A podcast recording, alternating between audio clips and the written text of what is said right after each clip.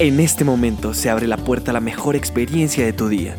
No te despegues porque en breve tendremos historia, personajes y todo acerca de la música que más te gusta. Así que quédate en la nota triste porque lo que viene es increíble. Dirige y conduce José.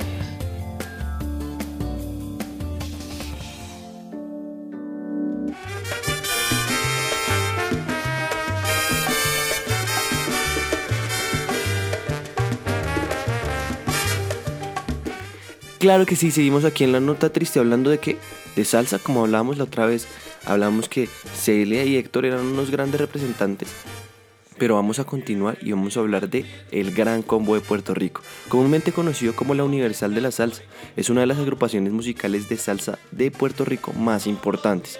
Es considerado el grupo más exitoso de la nación y uno de los más grandes en la salsa latinoamericana.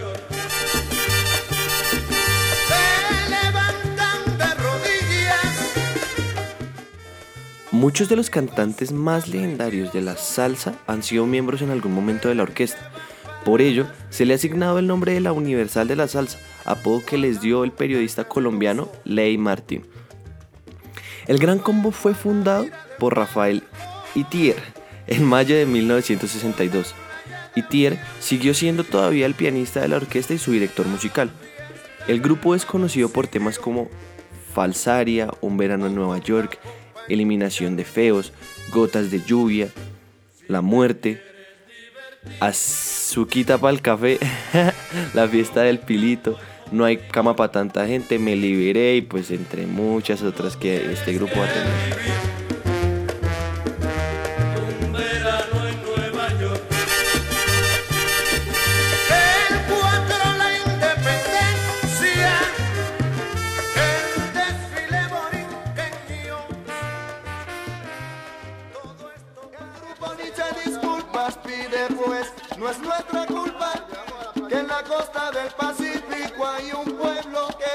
Claro que sí, y cómo olvidarnos de nuestra gran Colombia.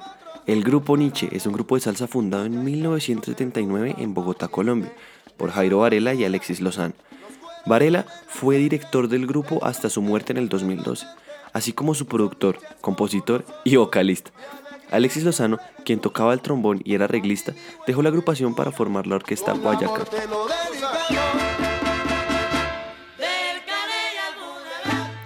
El grupo Nietzsche es considerado una de las agrupaciones salseras más importantes de América. Sus álbumes han conseguido ventas millonarias y producciones como llegando al 100% y a prueba de fuego lograron la certificación en el doble platino de disco. ¿Ah? Esos, esos manes la rompieron y le hicieron que viva Colombia.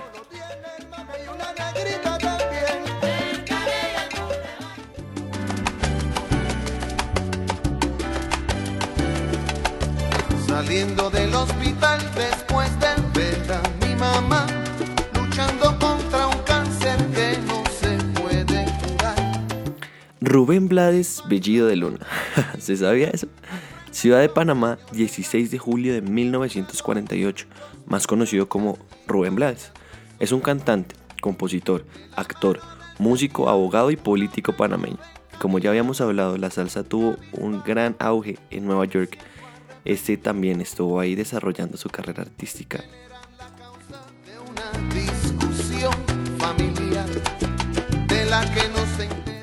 Sus discos más exitosos los realizó junto a Willy Colón para el sello discográfico Fania durante el boom de la salsa. Su estilo ha calificado como salsa intelectual y en muchos países se le conoce como el poeta de la salsa. Sus canciones han alcanzado gran popularidad y es considerado uno de los cantautores más exitosos y prolíficos de Latinoamérica. Desde los años 70 hasta la actualidad ha grabado más de 20 álbumes y participado como invitado en más de 15 grabaciones con artistas de distintos géneros y tendencias.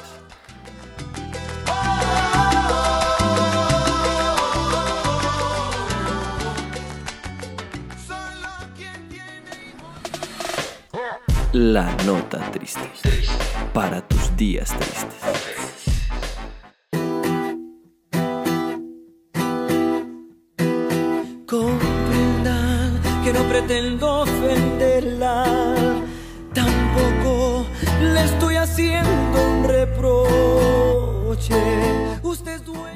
Marco Antonio Muñiz Rivera. Ah, estos nombres de verdad me sorprenden.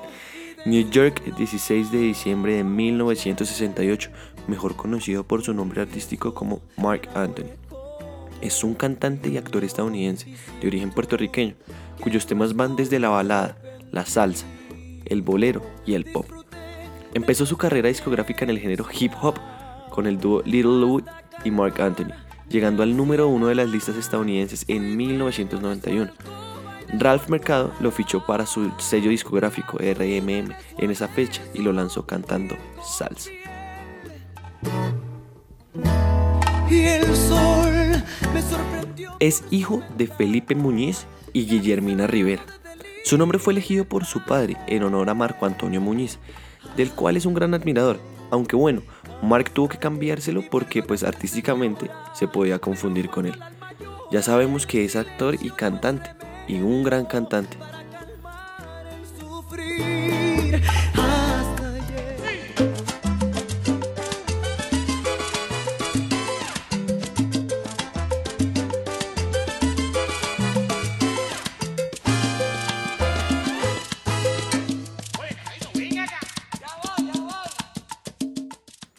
Álvaro José Arroyo González, Cartagena de Indias, 1 de noviembre de 1955 y tristemente falleció el 26 de julio del 2011, más conocido como Joey Arroyo.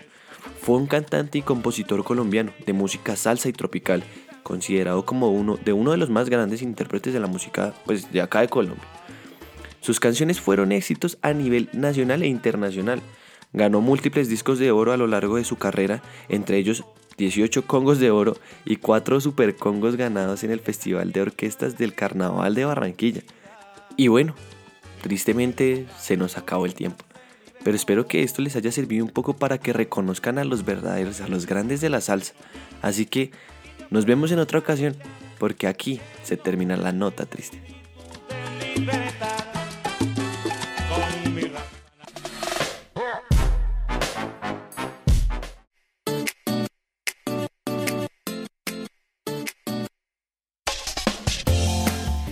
Aquí termina la nota triste. No te olvides de que tocamos temas importantes como historia, personajes y todo acerca de lo que más te gusta, la música, que siempre será increíble.